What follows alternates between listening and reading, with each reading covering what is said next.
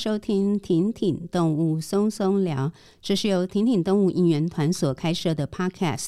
我是婷婷的 Rich 妈伟平。Hello，大家好，我是婷婷的 T 妈淑清。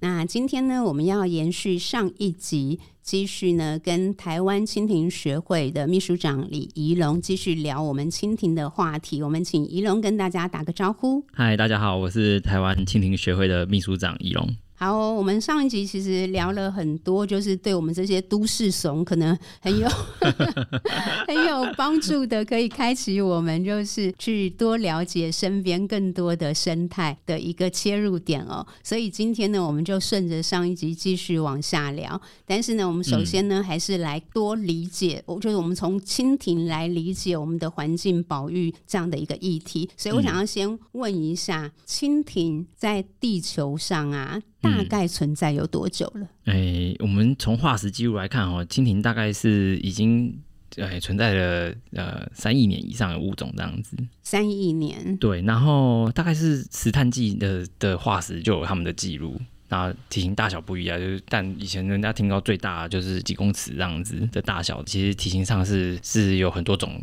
不一样的的展现这样子。对，那他们是很古老的生物。然后一直到现在啊，呃，全世界的蜻蜓大概可以记录到现生的蜻蜓哦，大概是六千五百种的蜻蜓这样。六千五百种，这些蜻蜓都很集中在有水的地方，或者是水域丰沛的地方哦，比如说一些热带雨林啊，哦，或者是像是以台湾来讲哦，台湾最多水的地方，比如说基隆啊，或者是南部的那个东南面然哦，那边也常会因为有一些降雨哦，那那那些水域丰水域丰沛的地方的蜻蜓的种类多样性，或者是也会比较多这样子。那它有跟海拔高低有关系吗？譬如说海拔高的地方到很高的有水的地方也是有蜻蜓，还是说到一个海拔上面可能就几乎没有蜻蜓的踪迹？也是有啊，海拔高的地方也是有蜻蜓这样子，不同种类种类可能会比较少一点这样。哦，种类比较少。全世界刚才有讲六千五百种，那台湾大概有？加加减减，因为我们其实最近几年在做名录的大整理，然后就一直维持在一百六十种上下，一百六十种上下。现在最新是一百六十二，一六二种就是。对，我们希望不要再降到一六零以下。目前是一百六十二种。如果以土地面积换算，我们的算是多样性算高的吗？其实我们的多样性算。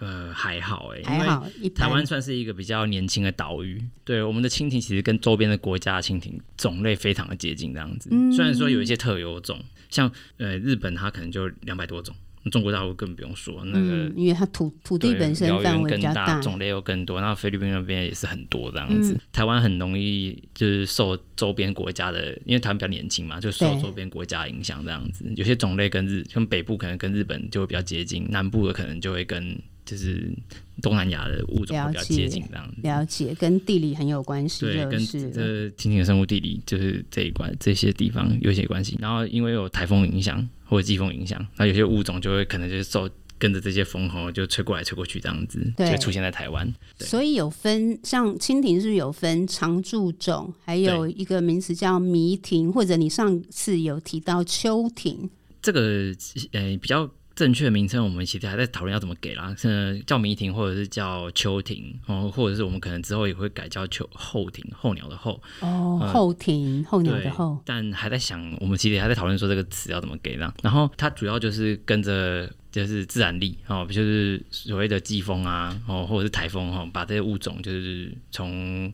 呃北部或者是南部呃南台湾的北部或台湾的南部哈，就是把它们。吹过来这样子，那像我们有一个蜻蜓叫做刺青属，赤是那个赤色的刺，就是那个颜色那个刺。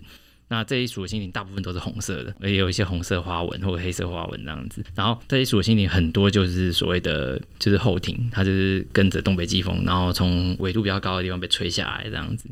但他们被吹下来，有一些会在台湾建立生活史或建立族群，但有些不会。现在像是会建立族群，像亚东西冲或者是绿熊燕蜓哦，他们就是台湾被吹下来之后，他们在台湾会有后代，然后隔年的春天会看到他们的水彩羽化，然后可是夏天就就不见了。我们怀疑是不是可能那个东南风吹东南风的时候，跟着又被又被带又被带走，也有可能不太确定啦。因为其实这个观察蛮有趣，就是我们有观察到，就是可能二月、三月的时候会有羽化，可是羽化它不会长，就是不会留在台湾很久这样子，就羽化可能没多久就就就不见了这样子。这样子会不会跟候鸟又不太一样？因为一般我们对候鸟的认知，就是它会带着一个目的，嗯嗯、譬如说可能冬天的时候为了避冬，然后于是飞到比较炎热的地方，哦、但是等到可能春季的时候，它又要飞回去它的。嗯，其实概念上是差不多的，概念是差不多，只是说蜻蜓的那个生活史是比较短的。它不像是候鸟，对对对，生活史的问题。对啊，鸟的命比较长嘛。对，台湾可能它就是飞下来度冬，然后就飞回去。对对对，同质个体。可是蜻蜓没办法，它飞过来，然后就是生完蛋之后就嗝屁了。它是借由它的 后代，然后再迁移回去。这样子，这个比较像跟蝴蝶会比较接近，就是蝴蝶好像我上次访问蝴蝶也是说他们是用迷蝶，嗯，好像也是说随着季风被可能带着，对对，紫斑蝶或者是斑蝶类的，因为它翅膀才够强壮，一般可能有些蝶也也不太有这个能力，就是，哎，对，有点差不多类似这样子的状况。了解，所以它会随着季风的关系，自然自然力的关系，对，就不是外来种。很多人都以为啊，这样子算不算外来种？不是哦。对，候鸟或者是这种呃依照自然力迁徙的，就不是外来种嘛，对不对？就是所谓的外来种是人为的关系。对，我后来其实我也是慢慢搞清楚的。然后人为的关系有时候是带目的性，或者不带目的。譬如说，像有些不小心的会不小心跟着，譬如 cargo 的货货运船之类的，对不对？那种就算外来种嘛。从一个小小各种物种，我们可以认识很多生物学或者生物课本的知识，这样子。对，我们也要开始，就是我觉得认识名词也很重要的是，因为这个跟文章试读很有关系。譬如说，我们想要对生态有更多了解，我们会去看一些文章。那文章里面会用到这些，譬如说一些生态名词，像外来种的定义啊，外来入侵种的定义。或者是甚至于像你们讨论说，到底要叫迷庭、秋庭或后庭，嗯、其实这些我觉得对于我们非生态背景的人，我们可能也要跟着生态人当下的那些定义之后，嗯、我们对那个名词越了解，我们其实越能读懂。这个文章就是，哎，之前忘记看到谁讲这件事情，他就说，呃，我们其实有很多名词解释嘛，对说文解字这样讲。其实这件事情的功能就是帮助我们去鉴别这些。应该是我写的，哎，对对，因为就是在某一篇吵架的，我，我有去跟一位律师沟通说，这个名词其实只是为了，不是为了要去贴标签任何物种。对啊，而是人类要善尽治人的责任去做好管理的话，没错，没错，我们需要沟通嘛，沟、嗯、通就需要有共有的名词，还要需要去做一些鉴别。要去知道这些东西是怎么回事，这样子，对对对，要把它讲清楚。上一集也有提到说，就是在台湾，你是提到二零一三年就发现，一五年有找到新的蜻蜓的种类，是不是？一三年发现的，然后一五年发表。哦，一五年发表就是。嗯、可是台湾最近一次新种，我现在突然有点那个，对，最后一次的新种应该是我那时候发表那。那后来都是新纪录的样子。一般发现新的物种啊，是怎么去鉴定它是是？单靠外观吗？就是你观察拍照，只靠外观，还是说它必须要做一些基因检测之类的？现在的工具其实蛮多的，以前传统可能就是用外观。甚至可能用刺脉，斤斤计较到刺脉一根多一根少一根哈，那都可以做是一个种类的辨识这样。但如果做到那样子就很辛苦了，因为那真的是太细微了。现在有很多新的工具嘛，譬如说分子生物的，就是所谓的基因检测哦，去测这两堆东西到底一不一样这样子。嗯，哦，那差多少，或者是是同一群或不同群或者之类的这种东西，那就也可以帮助我们去做判断这样子。从外观到微观的分子生物，其实都是一个工具。那我想要再请教一个问题，也不只是蜻蜓，就是任何一种动物啊、物种、生物物种，它要所谓的发表新种类，嗯，它要透过一个什么样的，譬如说国际或者台湾怎么样的机制吗？而不是说任何一个人你随便看到你就说哦，我发现新种，应该不是这样嘛？一定有一个机制在。就是我们收集到样本，对，对比较正常的状况是这样子啦。我们收集到这个样本之后，我们会开始做这个样本的身份鉴定，这样子。鉴鉴别它到底是不是一个新的东西？那如果它是新的东西的话，我们就会把我们怎么样去判断它是这个新的东西哈，把它整个脉络把它写出来的，怎么样做研究的哦？比如说我们看了哪些构造，譬如说生殖器啊、基因啊或外形，还有哪些地方是不一样的，或者是有什么样的状况，我们就把它写清楚。哦，也有可能是环境也不一样这样子，我们都会把这东西记录的比较详细，这样子会是最好的。然后这些东西写出来，写完之后，我们会投稿到国际的国际期刊，也不一定国际啊，就是投稿投稿到期刊里面，然后。最好当然就是投稿到那种有同侪审查的期刊，这样可以确保你的研究的正确性跟完整性。那当它刊登出来的时候，就是一个发表。那可是有些人为了抢快哈，他就会去投稿到那一种可能比较简单的，哎，甚至可能不用什么审查的地方性的，嗯、就是这这这样期刊。那那它就是发表出来之后，它也是一个可能也是一个新种这样子。可是。这这就是一个美美嘎嘎。了解。那在台湾，譬如说，啊 就是顺便就是请教一下，在台湾像这样子的期刊，譬如说比较权威性的期刊是什么期刊？如果是昆虫的话，期刊有很多种啦。那每一种期刊它收集的东西都不一样。以诶以以生命科学领域来讲，中研院有自己的期刊，然后台博也有自己的期刊。林业实验室，中央研究院、台湾博物馆，对林业实验所也有自己的期刊，实验所，okay、对，这都是属于比较 local 我们台湾的部分。然后昆虫又又看类别哈，就每个类别，像像台湾昆虫学会，他们自己也有自己的期刊，然后叫做台湾昆虫。那我们大部分在台湾做昆虫研究，可能就看一些资料，有些可能会投稿到国外，有些就投稿到台湾昆虫这样子。那哦，讲到这边，我就要推一个叫做台湾昆虫同好会。他们有一个期刊叫做《台湾原虫志》，那这个期刊它其实它的投稿门槛就比较更简单一点，就是一些比较平常的记录跟观察啊，或者是新记录种哦，你都可以就是简单的描述啊，都可以投稿到这边。那他们也有同侪审查机制，其实算是一个蛮健康的一个运作的一个期刊。想问一下哦，就是台湾的蜻蜓有是属于濒危状态的种类吗？当然是有啊，当然是有，不然就不会有我们出现。对，你们叫台湾蜻蜓学会，你们没有放宝玉两个字哎，因为 更简洁啦。应该说，我们把宝玉算。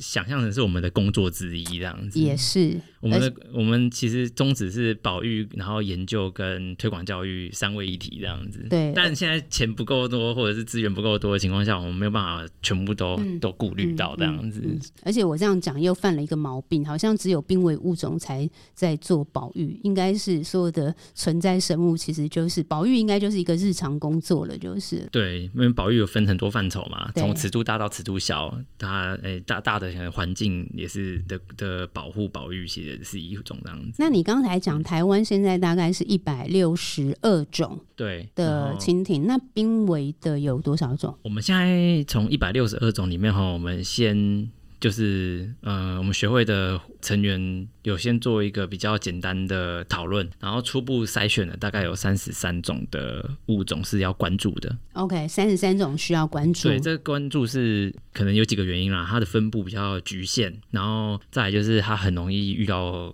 呃威胁，然后再来就是它的状况可能在这几年我们认为可能不太好，然后我们就把它列到这三十三种里面这样子，然后可是。你要林务局一下去保护这三十三种是不可能的代际，对，所以这三十三种我们又从中再挑出更危急的几个物种来做讨论，这样子。然后，呃，目前有五种蜻蜓是我们认为要优先去关心的，呃，甚至他们可能是濒危的这样子。哦，我有所谓的，诶、现在有招云细虫，然后双节蜻蜓、四斑细虫，然后还有一个是黄尾。中庭，然后还有一个叫河面宫廷，河面宫廷比较特别啊，它从发表到现在大概观察到的次数都是个位数次这样子。哦、然后黄尾的话，全世界只剩下日本跟台湾有，啊、嗯，然后台湾的 溪流一天到晚在整治，所以对他们来讲威胁又很大。然后另外三种啊，一个是四斑吸虫，先讲四斑吸虫，四斑可能好一点，因为四斑吸虫现在虽然说它出现在都市的旁边，就是它在淡水河流域，可是荒野保护协会他们很积极的在做他们的保育工作，所以大部分的湿地目前都还算是很健康的被他们就关心到这样子。对，我相信，呃，荒野他们其实。投了很大的努力，然后也对他们做了很多贡献啊，所以四斑溪蟌目前遇到的状况可能还没有接下来要讲的两另外两种这么危机。但四斑溪蟌还有遇到还是会遇到一些问题，就是我们在做栖地开发的时候，真的还是很常会忽略掉这些物种。虽然说荒野已经关注很久，甚至已经常常发新闻啊，或者是常常上媒体，然后去谈这个物种。对，可是偶尔还是会出现一些整治或者是开发，然后在这个物种的栖息地上面。就连四斑这么明，在蜻蜓里面可能已经算是这么明星的一个物种了，都还会遇到这个问题的时候，那其他的物种会真的是更严重一点。那我要讲的另外两种就更惨，一个叫做招云吸虫，招云吸虫是我论文的材料之一。然后我去收集那个文献哦，它过去大概在两千年以前，然后在呃我们收到文献，从日据时代到到国民政府来的时候，好那段时间可能台湾的低海拔的水域都。都有零星的分布这样子，然后到南部都有，然后大概在九零年代到二零一五年的时候，它的分布的位置就是调查到的位置就很局限，只有在北部了，而且这是北部的的一些水田才会遇到它。然后二零一五年的那个时候，呃，我们再回过头去做调查，然后发现有很多点都已经消失，哦，那遇到很多问题啊，比如说农田，现在农田的转作，他们不再做水田。然后或者是说水田没有维护，然后坏掉，就是就干掉了这样子哈，那也会遇到这样问题。然后甚至直接盖成房子，就是反正就是那个栖地都很多都，消失。然后招云系统它现在唯一的栖息地是在石门乡那个地方，就只剩下一块田，就是一一一个田区啦，有他们的踪影这样子。那就是它就是一直在消失。对，所以它变成我们很关注的一个物种。那双节蜻蜓其实也是一样，甚至双节蜻蜓这过去有好几个，有有，哎，应该说双节蜻蜓过去有一些栖息地还被划进保护区里面，就那些保护区最后还是失守这样子，就就不见了这样。那现在唯一双节蜻蜓的栖息地是在树林跟莺歌的河滨公园那样子。那那些河滨公园，哎，虽然说以前就有十几年前我去查一些记录哈，就已经有一些做蜻蜓或者是。喜欢蜻蜓的同好为双节蜻蜓发声，可是这些公园就像是丝斑吸虫一样，这时不时还是会遇到就是诶、哎、开发或者是倾倒废弃物的一些问题啊，导致这些水域被污染或消失。那这其实对这些物种都是很危险的事情，这样子。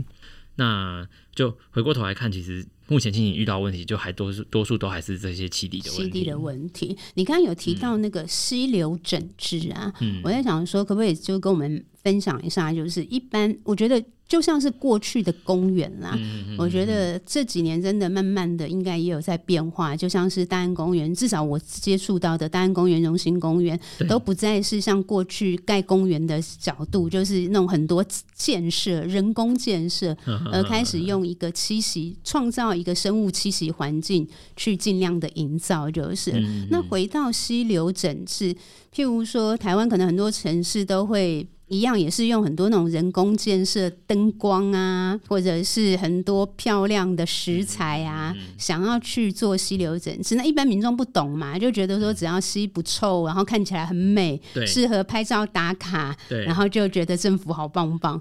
但是我觉得那是因为我们不懂。你可不可以告诉我们说，我们要怎么来看待这件事情？就其实溪流整治大概几个面向啊，一个是解决脏跟臭的问题，另外一个是解决人民的所谓的人民，他们会常讲就是解决人民的生命财产安全这件事情，人民生命财产安全。对，那解决脏跟臭的问题，其实也不是在于于溪流的整个环境的维护，不是只有在于整治，就把它弄得漂漂亮亮而已啊。那你水还是臭的，还不是一样？对呀、啊，对啊。因为像我最近有帮忙做一些案子，那我就不要讲哪里好，好，不要讲哪里。他们也很努力的想要在那边做一些种一些植栽或什么东西的，但那些植栽种下去之后，都一定会有一定的效果啦。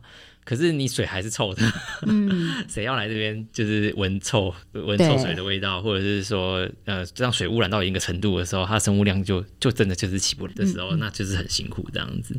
对，所以这个整个溪流的整治治理哈，其实不是只是外观上面的问题。换、嗯、另外一件事情，就是所谓大家现在常在谈的什么那个红海啊，或者生命财产安全的这件事情，就是有一派的工程员，他们就很一昧的要用水泥去巩固这件事、嗯、这些东西，这样子，其实这就是一个让人很常诟病的地方。很常会遇到的就是过去最常遇到的，现在可能比较好一点了，但还是会有，就是三面光的工程这样子。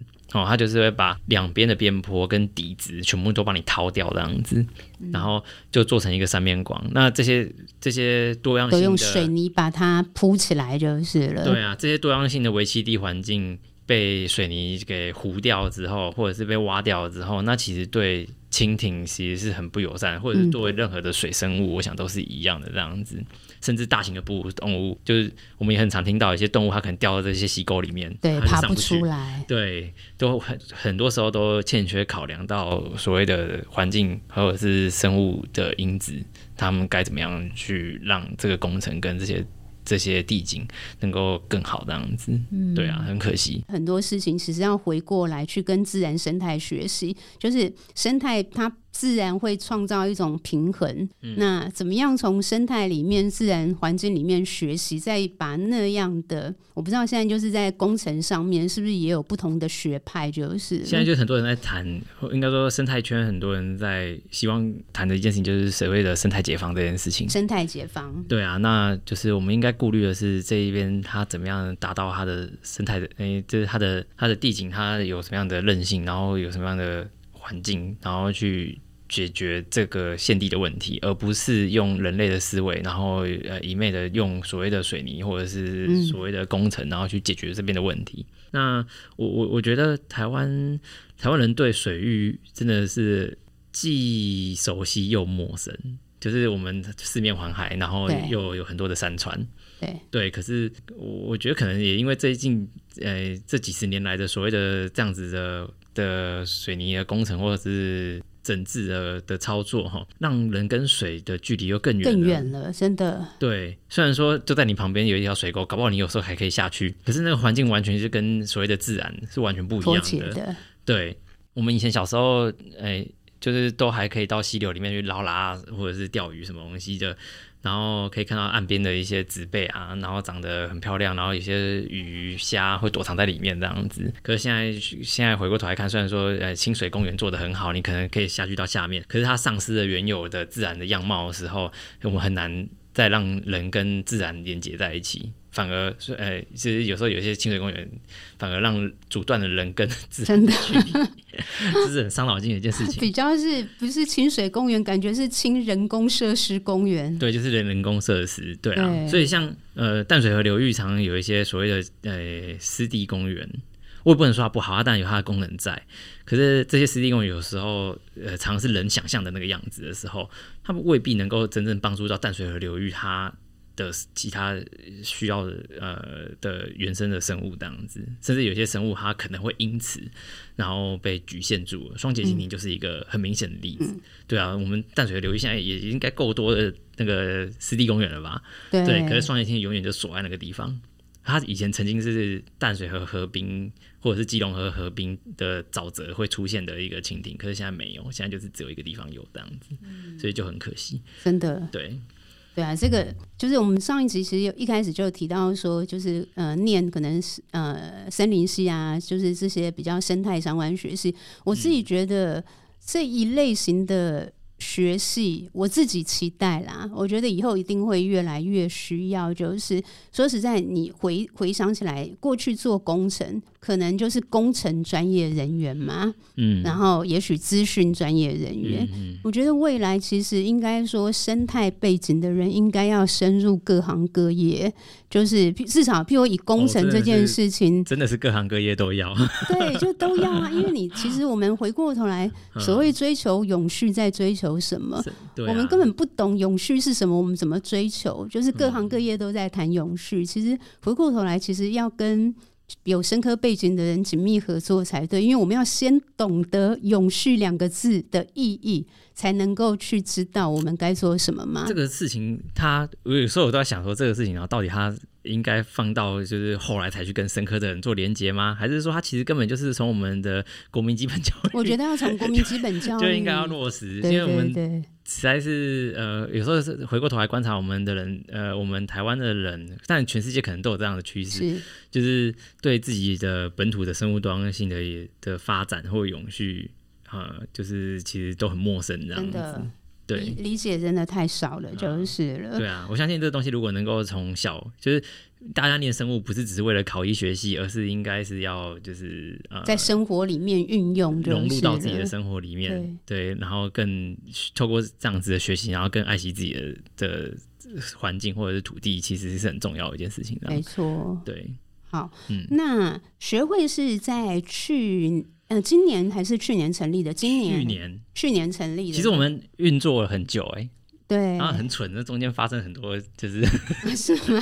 搞错资料要怎么弄啊？然后什么东西一大堆，就是申请的过程花了很多时间。我们前年就开始做了啦，然后那个时候一开始，反正就是我们中华民国有很多的那个公文系统嘛，然后要送公文那样子，然后一开始没搞清楚。然后就以为哎，这样资料就可以吧？然后问完之后说不行，你要弄什么资料这样子，哦哦，然后又重新再弄。对，所以从前年开始号召，然后到中间送件，然后补件，送件补件，弄弄弄弄，然后到正式的筹备，筹备会好像是六六月七月开，然后正式的成立是十月一号那一天。OK。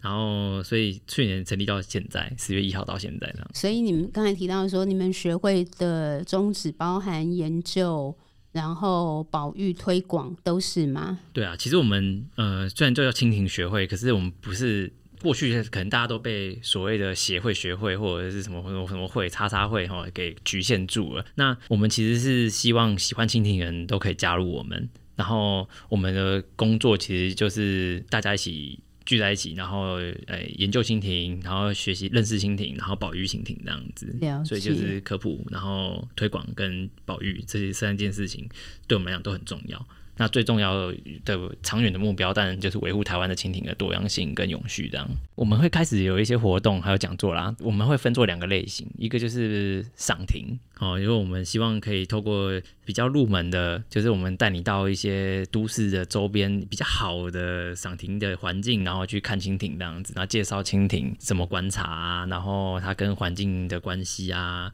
然后还有还有哪些行为啊之类的哦，就是透过这样子比较入门的活动，不收报名费，我们只收保证金。保证金，对，保证出席这样子。对，保证出席，不要浪费名额，对，很重要，很重要。对，然后我们只收一个保证金，然后希望大家可以来参加，然后是免费的活动。对，然后就在北部的话，我们会办在金瑞治水园区，那应该是六月之后。六月份，OK。请关注台湾蜻蜓学会的粉丝页，对，OK，会有报名资讯。然后我们的合作对象，譬如说我们跟可能跟高雄鸟会合作，然后跟特生合作，或者是北部现在还不确定啦。那我们的合作对象，我们目前也开始在谈，说是不是有一起做推广这样子，然后还有可能会帮我们做报名的露出，对，串联力量大就是，对，这很重要，没错，啊、没错。也是建立所谓的保育伙伴关系这样。那你们有会需要招募志工吗？嗯我们其实现在还没开始招募职工。其实对我来讲，招募职工是一件很沉重的事情。真的，其实职工管理不容易。对，对，因为我要第一，我我要对职工负责，我要维持他们的。热情，然后要确保他们的状况，对，还要让他们有事做也很重要。对，然后所以呃，所谓的自工或者是公民科学的一个工作，我们其实都还在规划。了解。虽然说我们今年开始有做一些所谓的调查人员的培训，可是我们的培训目前都还是用一些比较公开的软体.呃，譬如说 iNaturalist，它本本身就是社会大众都可以去使用。那我们会教你怎么样把就是观察蜻蜓。跟它做结合，然后去使用这样子。我们有一位听友，他开发了一个蜻蜓的观察资料系统。那可是这个系统目前我们也还在讨论说要怎么样使用它，因为他现在他是过去我们看蜻蜓的前辈，他们是一群同好会一起建立的一个系统。那可是现在因为变成一个学学会了。OK，那这个过渡期我们还在讨论，还在讨论，对，我们还在讨论，所以这个目前这个系统是还没有公开，也还没有去讨论要怎么样去规划。主要的话还是以 iNaturalist 为主，这样子。嗯，对，大家如果拍到蜻蜓的话，你可以丢到上面，然后就会有人去帮你认识，就是你拍到的是什么物种这样子。嗯、iNaturalist 就是了。对对对对对。OK，台湾翻译另外一个名字叫爱自然。爱自然，它有中文版本就是了。它就有 app 啊，它有 app，OK。对啊，而且它现在 app 很方便，就是呃，还有 app 版也有电脑版嘛。那如果你有呃手机在外面拍到任何的动物是或生，应该说任何的生物，你都可以上传上去这样子。可是不要拍人，人太多了，很多人就调皮，然后拍人，然后拍一些奇怪的东西上传上去。了解、呃、，OK，就是生物，它会再去分类，就是呃，你上传上去之后啊，然后上面就因为它其实有点像这个一个，就是大家都可以去帮你辨识。好，譬如说我有账号嘛，那我看到你上传的一个东西啊，我会知道是什么，我就在上面留言。哦，那可能很多人去帮你认识之后，然后就会建立那个资料，了解，就确定那个物种是什么物种这样子。对，那现在上面有很多专案，譬如说有蜻蜓的专案、蝴蝶的专案、鸟类的专案，然后拍到照片的人就可以把照片丢。它是它主要其实有个比较麻烦的点是，它一定要拍完照片才可以丢资料进去，就是你要上传照片才可以这样子。这大概是最麻烦的、比较麻烦的地方、啊。可是现在手机很方便嘛，就是都可以拍。现在手机方便，只是说蜻蜓比较讨人厌的是，蜻蜓很敏感，不好拍。如果你有在玩摄影，你有在拍蜻蜓的话，你可以把蜻蜓拍下来，或者是。回到家里之后，然后用用相机拍下来之后，然后再丢到电脑里面，再从电脑里面上传这样子。其实它是一个目前来讲算是蛮多人在使用的一个系统，而且全世界好像很多国家都在推。好哦，那我们就是两集时间飞快。大概也差不多快要结束了。那宜农有没有就是我们这两集一定有很多没有聊到的啦？但是有没有什么就是我们之前访纲有讨论到啊？但是我们漏 漏漏聊到的？如果是关于蜻蜓的话，但最重要的是要来记得参加我们的活动啊。OK，对，力推 台湾蜻蜓学会粉专暗赞追起来。对啊，那因为我们我们学会现在成立的，我们其实比较年轻的，算是比较年轻的 NGO。那台湾其实做蜻蜓研究或者是蜻蜓保育的单位也不是只有我们啦，像人和基金会，然后荒野南投现在有一个地方的那个发展协会，他们也开始在做蜻蜓的保育。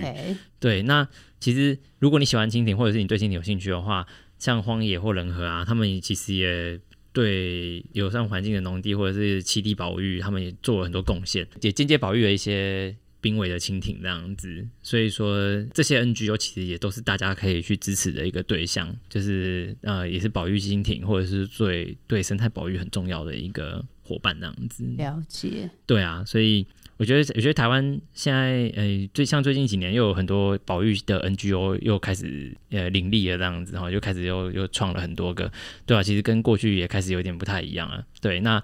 那个，如果你喜欢保育的朋友，就是你在意保育的朋友，或者你关心这个议题的朋友，其实可以多观察，呃，或者是多去搜一下，现在有哪些单位在运作，有哪些活动是你喜欢的，喜欢参想要参加，都可以去参与。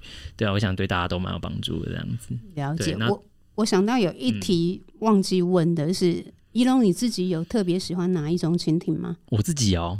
诶、欸，一种吗？也可以好几种，也好几种，三十三种可能就太多了。出来，总有一个最爱吧。我最喜欢的当然是我自己发表的那一只啊。哦，对，有道理，对，因为特别有感情，特别有感情嘛，就是自己发表的物种，对。叫什么？叫什么？诶、欸，叫短颊燕蜓，短颊燕蜓。可是它的拉丁文学名我叫靠，那是因为我呃研究诶大学实习的老师叫高瑞琴，然后。他诶、其实，在某一年调查意外过世的这样子，所以我就把这个物种的中校名命用他名字来命名，纪念就是了。对，那哦，可是他他是蜻蜓界里面的圣杯之一这样子，因为他不是一个好观察的对象。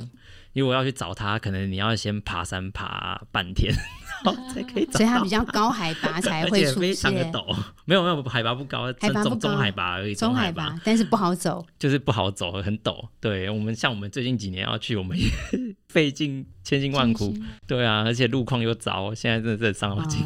我已经我已经有两年三年没去了，这样子。Okay. 对啊，那自己还喜欢什么蜻蜓吗？就是像我做的研究的题材叫细是细虫科，那它们是一种很小型的豆娘，很好观察。然后搞不好你家有一盆种水草的那种水池，或者是水缸，哦，他们有时候就会飞过来产卵，或者是飞过来栖息这样子。嗯，哦，有一种就观察系统科很有趣的状况，就是很多人会去那个水族馆买那个虾子、米虾什么的，然后买回去之后发现，哎、欸，里面怎么有一只奇怪的东西？然后我每次看，全部其实都是系统科的水菜，他们混在一起这样子，然后就买回去。所以其实蜻蜓也是会有外来种的。哦，蜻蜓有外来种。之前那个日本他们其实就有发现有几种蜻蜓是因为水草或者是水族的关系哈引进，然后跑到那边去这样，跟着水族进来的。台湾其实我们也怀疑有，可是现在还没有证实。OK，就先卖个关子。了解，就继续 follow 蜻蜓学会这样子。对，OK，那我们今天就到这边，谢谢一楼，不会不会，谢谢，谢谢大家，谢谢邀请，拜拜，好，大家拜拜。